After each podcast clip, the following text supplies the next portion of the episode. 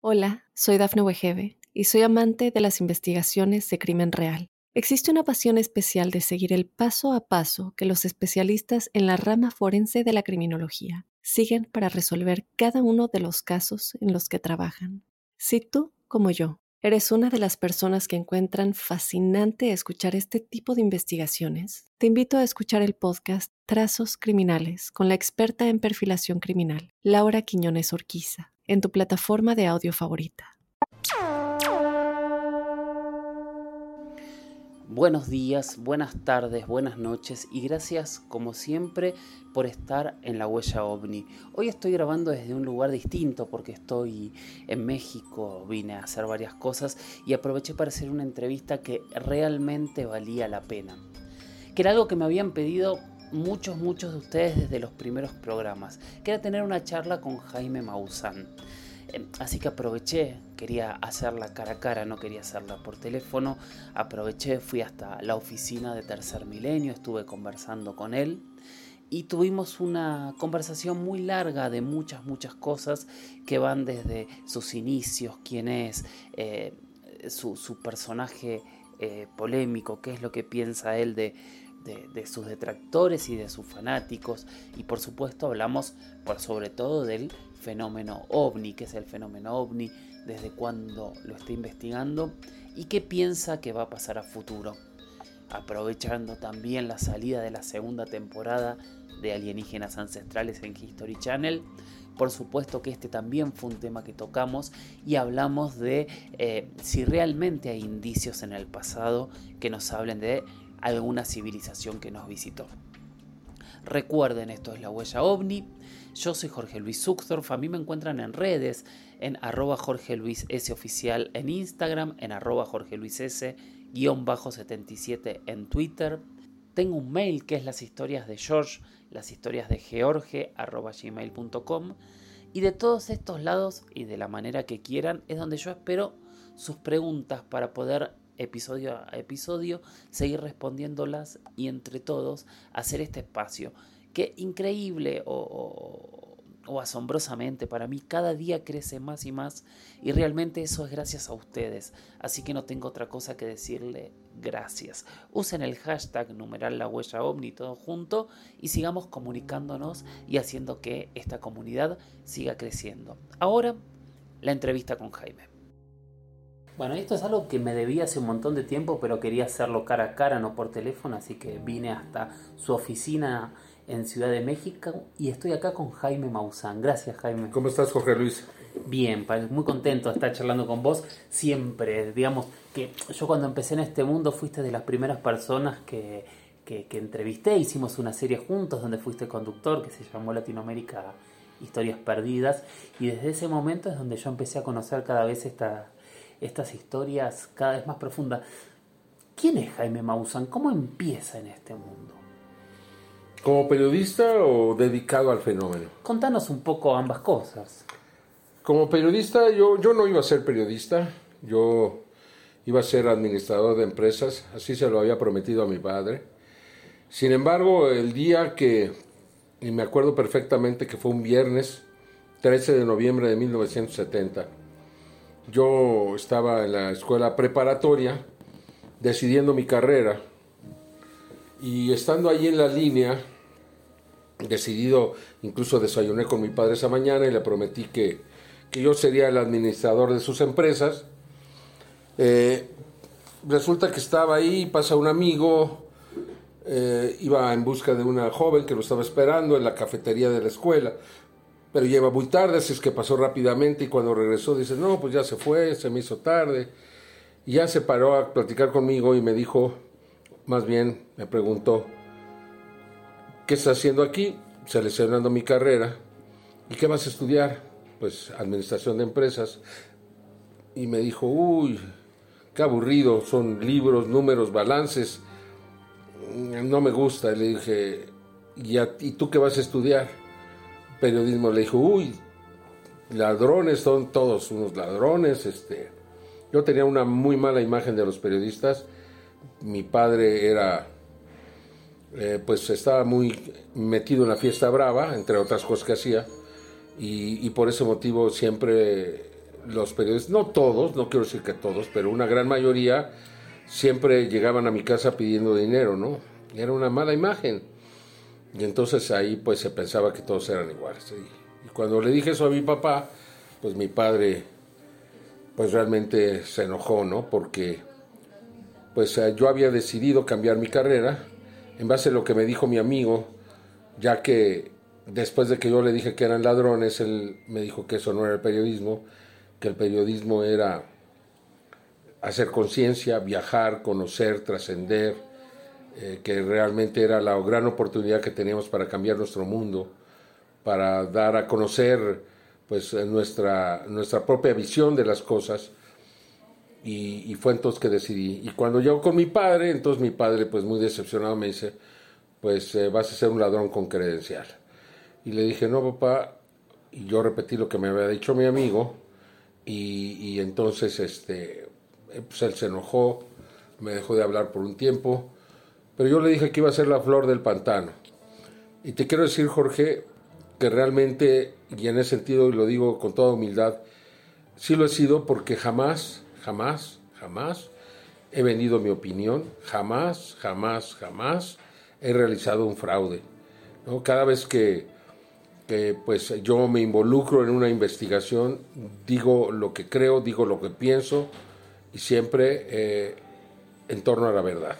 Y además, cuando muchas veces yo, porque no solamente he estado dedicado a la investigación del fenómeno, yo fui o he sido periodista toda mi vida con temas sociales, con temas ambientales, con temas pues prácticamente de todos los eh, géneros y, e incluso hasta deportivos este y siempre me mantuve en la honestidad total. Jamás he recibido nada de nadie y eso me da muchísimo orgullo. Le cumplí a mi padre, aunque él ya murió hace muchos años, pero si me está escuchando, pues que sepa que siempre fui lo que le dije que iba a hacer. Que mantuviste tu palabra. Absolutamente. ¿Y cómo llegan los ovnis a tu vida? Pues llegan porque presento un... Primero me encuentro con un libro de Billy Mayer, de las fotografías de Mayer en el 83, hacia finales del 83, y entonces empiezo a investigar el caso en la medida de las posibilidades, no había internet, no había, los recursos eran muy limitados. Eh, conseguí yo una investigación que habían hecho los japoneses, eh, busqué aquí y allá, bueno, pude encontrar información y entonces presenté el caso de Billy Mayer. Y a partir de ese momento, pues la gente me identificó con el tema, de tal forma que en 1991 me invitan a hacer un programa con el señor Nino Canún y yo no quería asistir porque como periodista era muy riesgoso. Pero Televisa me lo pidió, era un programa nuevo, se llamaba ¿Usted qué opina? Duraba hasta que el interés de las personas bajaba. Y entonces se iniciaba a las 11 de la noche y podía terminar a las 2 de la mañana, 3 de la mañana, 4. y, y este primer programa, que me tuvo que obligar casi Televisa para hacerlo, terminó a las ocho y media de la mañana y no iba hacia abajo el rating, iba hacia arriba. Entonces, eh, inmediatamente surgió la idea de hacer un segundo programa y al cual me negué rotundamente. Dije, no, yo ya cumplí con lo que tenía que hacer, ya no quiero hacer otro. Me invitó a comer Nino, me llevó, me dijo, mira, que tú y que había sido yo el alma del primer programa y que, y que vamos a hacer otro y este será el último. Que me lo prometes. Sí, bueno, pues el segundo programa duró desde las 11 de la noche hasta las 10 y media de la mañana, casi 12 horas, en vivo, en debate, y fue un récord en aquellos tiempos, debe haber ya programas más largos, pero en ese momento fue un récord a nivel Guinness, y pues eh, fue algo que realmente transformó mi vida, porque en el segundo programa empecé a presentar videos, los primeros videos que se grabaron durante el eclipse, el 11 de julio del 91 fue el eclipse. Yo hice el primer programa el 7 de junio y el tercero el día 19. Entonces tuve la oportunidad de presentar videos que la gente grabó accidentalmente al estar grabando el eclipse y se inició, ahí mismo se inicia una nueva era del fenómeno. De manera accidental me tocó iniciarla presentando esto en televisión. La gente empezó a mandar más videos, empezó a buscarme, empezaron a ver eh, solicitudes de de conferencias en las universidades. Este, yo quería dar conferencias de medio ambiente, no de ovnis. Y, pero fue abrumador, fue un tsunami que me arrastró, me llevó y, no me dejó ya salir. Entonces este, vino un tercer programa, al cual ya acepté, porque ya tenía muchísimos videos y, seguía el interés y, bueno, este, pues era lo único que quería la gente escuchar de mí, de hablar del fenómeno. Y vino un cuarto, un quinto programa y entonces se hizo ya algo más rutinario y empezaron las conferencias entonces, primero en las universidades, luego me contrataron para dar conferencias y así una cosa me llevó a otra. Eh, formé el equipo de los vigilantes, con, incluso con Carlos Clemente, que sigue conmigo, y, involucramos a muchos jóvenes. Yo creí que hice ese grupo porque había muchos jóvenes que me decían, oiga, ¿qué hago? ¿Qué, ¿Cómo lo puedo ayudar? Pues, ¿cómo me puedes ayudar? No había internet, repito, ¿no? No había nada. O sea, ¿cómo me vas a ayudar? Y, entonces este, les dije, pues pónganse a grabar el cielo, a lo mejor graban algo.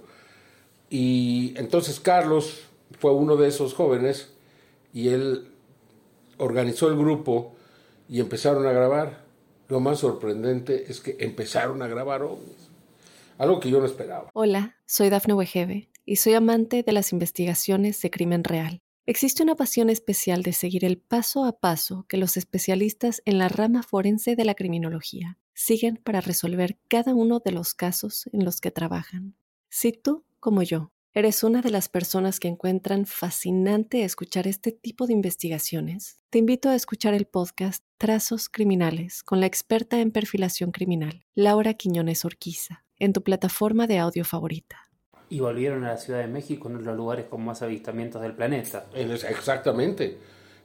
Yo siento que el fenómeno reacciona al interés. Reaccionó a los campos de, trigo en Inglaterra, reaccionó a los sonidos, ahora está reaccionando a estas luces que están apareciendo en todo el mundo. El, fenómeno, o sea, sabe detectar cuando las personas se interesan por algo y aprovecha eso para eh, reafirmar eh, ese interés. Entonces, así sucedió. Sucedió con, con, eh, con, los videos, la Ciudad de México se convirtió en algo Las primeras flotillas se grabaron aquí, luego se grabó a este extraterrestre de Metepec, de Sara Cuevas, y, fue una locura, fueron muchos años de que pues la gran mayoría de los videos del mundo salían aquí, de esta ciudad, y, y empezaron a replicarse estos grupos en el 97 en Phoenix, Arizona, un grupo similar pudo captar imágenes de, del famoso eh, gigante de Phoenix, esta nave que estuvo sobre Phoenix el 13 de marzo del 97. También la fui a investigar, me dieron más videos y, todo fue creciendo y creciendo y creciendo. Y, y entonces me di cuenta, algo muy importante, que el video iba a ser el futuro, que el video iba a desmitificar al fenómeno, es decir, lo iba a hacer real que iba a tardar 20 años. Me equivoqué, fueron 30. Pero 30 años después del 91, 2020, 2021, ahí están los videos de los pilotos, ahí está el video de la Fuerza Aérea de México, ahí están todos estos videos que han desmitificado el fenómeno y tal como yo lo suponía, y no me equivoqué, se ha convertido en el instrumento más importante. Y yo pensé en el futuro va a haber mejores cámaras, y toda la gente va a traer una cámara. Pero jamás me imaginé que iba a ser en un teléfono. No había esos teléfonos celulares, no existían. Y tampoco que los teléfonos iban a tener cámaras. Y menos que iban a ser de, de, alta definición, como ya lo son ahora. Y te hago una pregunta, vos hablabas de vorágine y de que todo esto te, te, te, eran como, yo me imagino como borbotones alrededor tuyo saliendo información. Pero hay un clic en Jaime Maussan, hay un momento en el que, no sé si la palabra que voy a decir es correcta, en que vos te enamorás del fenómeno de otra manera. Me di cuenta, porque yo luchaba mucho y sigo luchando, lo más importante para mí no es el fenómeno, ahorita me vas a entender, es la tierra, es el equilibrio ambiental, son las especies, es eh, evitar el cambio climático, yo en el 86 saco el primer programa del cambio climático, en los 70 saco los primeros programas de la contaminación, los daños en las ciudades, eh, la capa de ozono la saqué en el 88 y, y me puedo ir para atrás y hay muchísimos temas. El tema para mí más preocupante era el de la salud del planeta. Pero me di cuenta que para que hubiera un gran cambio, que la gente no iba a cambiar, que lo único que iba a cambiar a la gente, y esto es algo que desde entonces lo pensé y va a suceder, era que este fenómeno se hiciera real. Yo dije, en cuanto este fenómeno sea aceptado como real y tengamos comunicación con estos seres, la gente va a cambiar. Se va a obligar al cambio.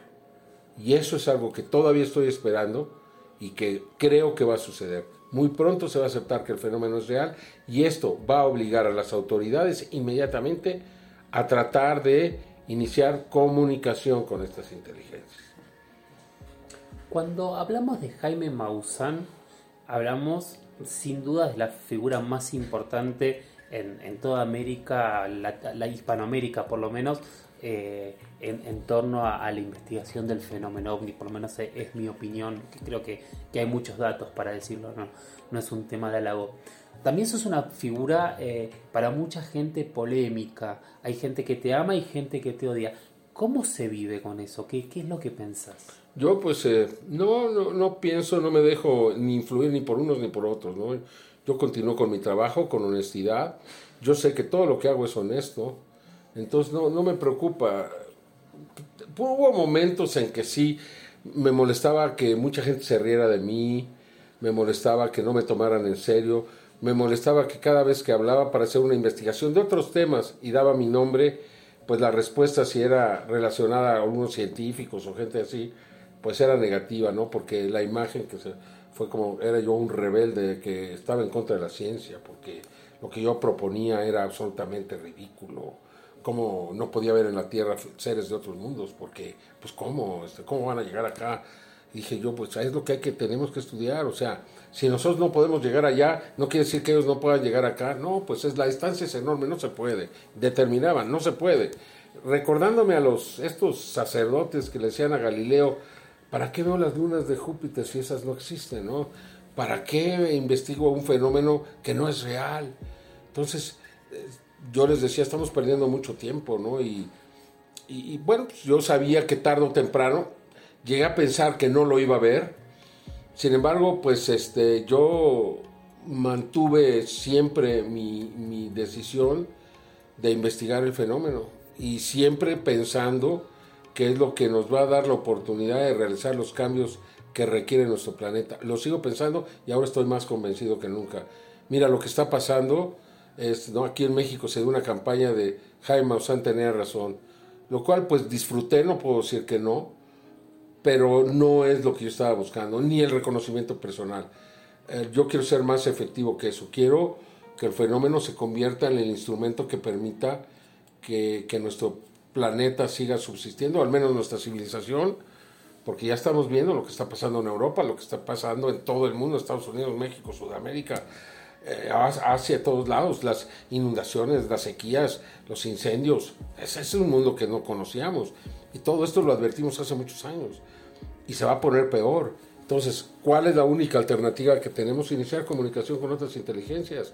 Esto desde adentro nos va a obligar al cambio, nos va a obligar a ser un poquito más congruentes, a proteger lo que tenemos, a comprometernos, a hacer un esfuerzo para evitar el cambio climático y la comunicación con ellos nos puede dar ya de una manera honesta pues algunas eh, posibilidades, algunos eh, consejos, esperanzas, sugerencias para que podamos este, subsistir. Ellos mismos nos van a decir que nos vamos a destruir, que vamos en el camino de la destrucción y les vamos a preguntar qué hacemos y quizá haya una respuesta.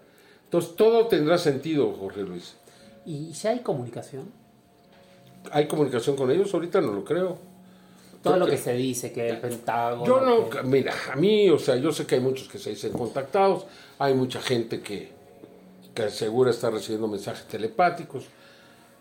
Yo sigo siendo periodista, solamente creo lo que se puede demostrar. Perdónenme, yo sé, no quiero ofender a nadie, ¿no? Porque hay gente, incluso amigos míos, que se dicen contactados. O sea, hay que demostrarlo, ¿no? A las, como decía Carl ¿no? A las grandes afirmaciones, pues grandes evidencias, ¿no? Y, y si no las hay, pues no los, entonces pues no se pueden tomar en cuenta. Porque si empezamos a aceptar cosas que no se pueden demostrar, aceptas una y luego tienes que aceptar la otra y luego la otra y luego ya no sabes ni dónde estás parado.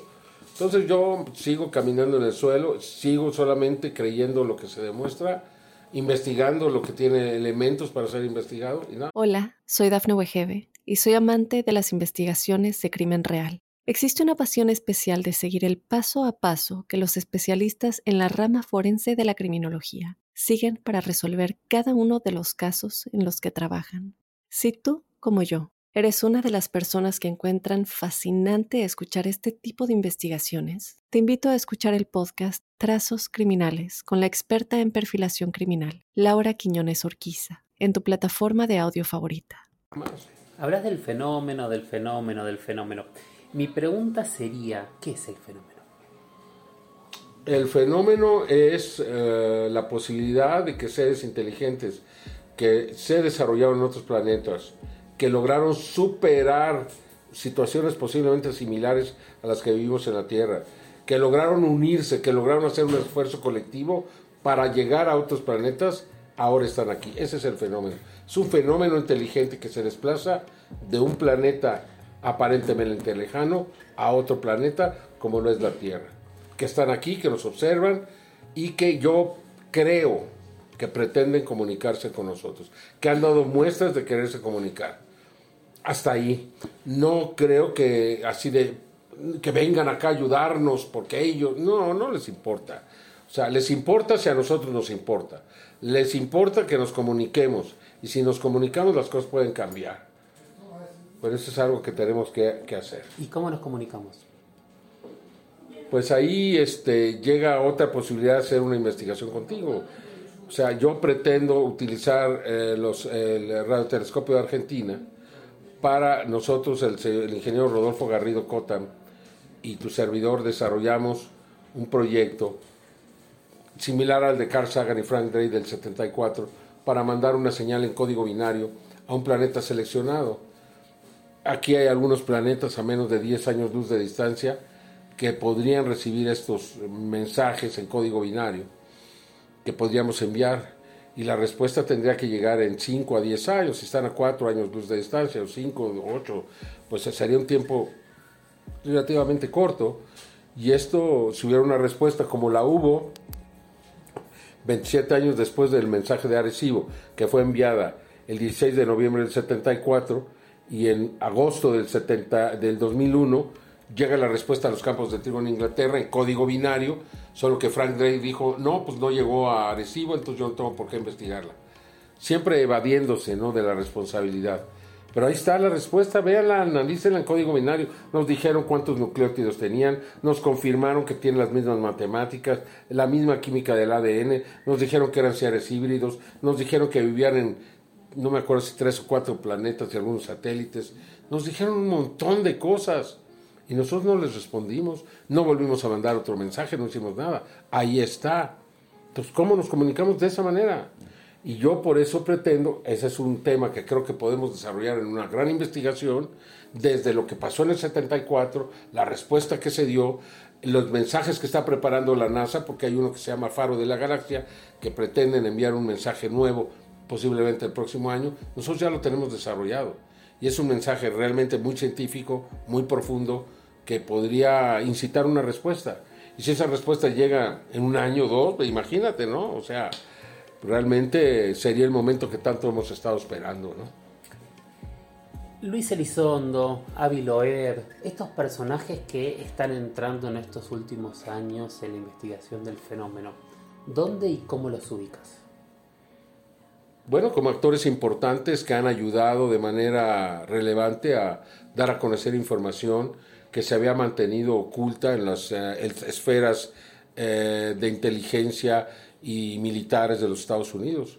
Los ubico como, como personajes que han sido eh, muy relevantes. ¿no? A mí me parece que su función es real y su función es algo que nos está ayudando a, aceptar que desde adentro los han estado investigando, que desde adentro existe el interés y que los está forzando ahora a aceptar nuevas evidencias, a explicarlas, a exponerlas, a darlas a conocer y que la humanidad se convenza. O sea, ellos son los artífices para que aceptemos que no estamos solos.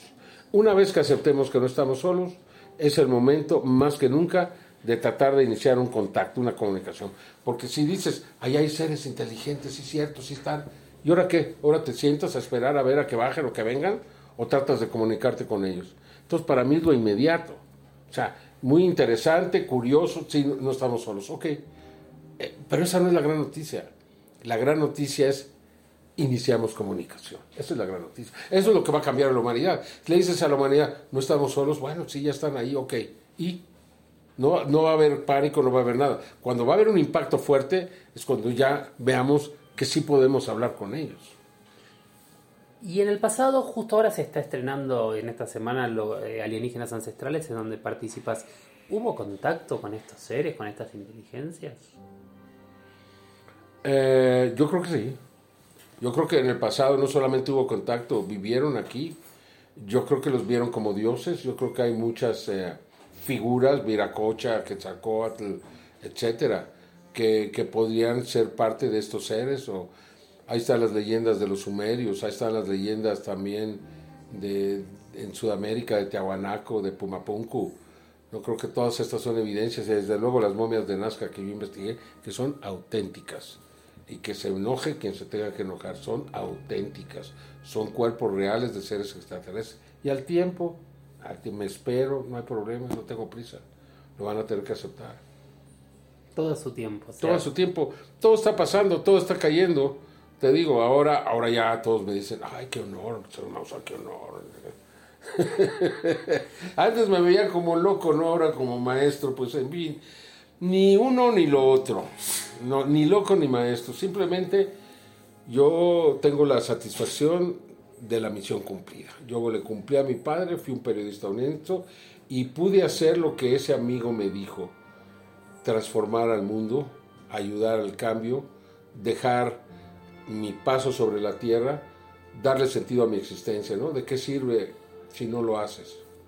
Y una cosa más creo que hiciste, pero yo, a ver, voy a, voy a, usar una metáfora. Yo creo que vos tiraste una piedra y se transformó en avalancha. Es sí, sí, con los primeros videos. Y creo que esto llevó de una cosa a la otra hasta terminar con las extraordinarias imágenes. Sabemos que hay 144 videos, hay muchos más que tiene el Pentágono grabados por los mismos aviones de combate o soldados en combate que se tienen que dar a conocer y algunos de ellos, de acuerdo a lo dicho por Luis Elizondo y otros, son gigantescas las naves. Entonces, este, todo eso viene, va a tener que salir, y pues eh, creo que es la conclusión de ese inicio de avalancha, como dices tú, que se inició en 1991 y que 31 años, 32, 33 años después, termina con un final, pues yo creo en muchos sentidos feliz, porque no hay nada más importante que esté pasando ahora, ni hay nada que le dé tantas esperanzas a la humanidad hacia el futuro como iniciar comunicación con otras inteligencias. Y creo que estamos muy cerca de poderlo lograr. Bueno, los jóvenes te siguieron y te siguen siguiendo. ¿Qué les podrías decir? ¿Qué es lo que tiene? ¿Cuál, cuál sería la función hoy? Bueno, que les va a tocar vivir el gran cambio, que en su tiempo es muy posible que se vuelva rutinaria la comunicación, la presencia de otras inteligencias, que va a ser un mundo fascinante, pero por el otro lado, eh, si no hacen nada y no pasa nada, vamos a vivir las eh, extraordinarias consecuencias de la necedad y de la falta de interés de los seres humanos para tratar de evitar los daños que ha producido nuestras propias actividades en el planeta. Jaime, muchísimas gracias como siempre y gracias por todo lo que aportaste y seguís aportando. Muchas gracias a ti, Jorge Luis.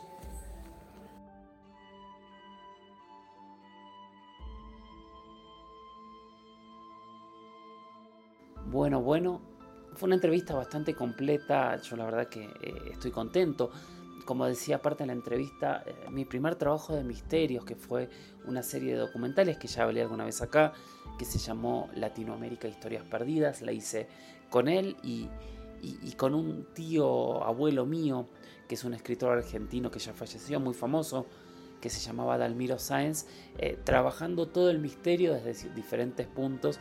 Y la verdad que fue una serie asombrosa, maravillosa, con un equipo fantástico y que realmente al día de hoy yo quiero mucho, mucho. Bueno, ahí lo conocí a Jaime y ahí hice la primera entrevista con él. Y bueno, ahora eh, esta entrevista que es para todos ustedes y espero que la hayan disfrutado. Sigan mirando el cielo, sigan haciéndose preguntas.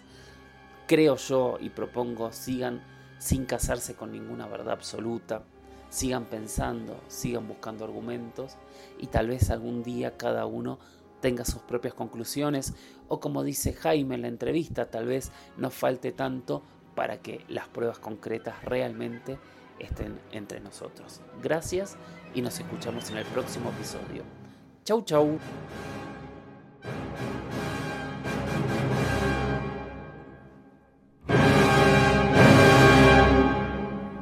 Hola, soy Dafne Wegebe y soy amante de las investigaciones de crimen real. Existe una pasión especial de seguir el paso a paso que los especialistas en la rama forense de la criminología siguen para resolver cada uno de los casos en los que trabajan. Si tú, como yo, eres una de las personas que encuentran fascinante escuchar este tipo de investigaciones, te invito a escuchar el podcast Trazos Criminales con la experta en perfilación criminal, Laura Quiñones Orquiza, en tu plataforma de audio favorita.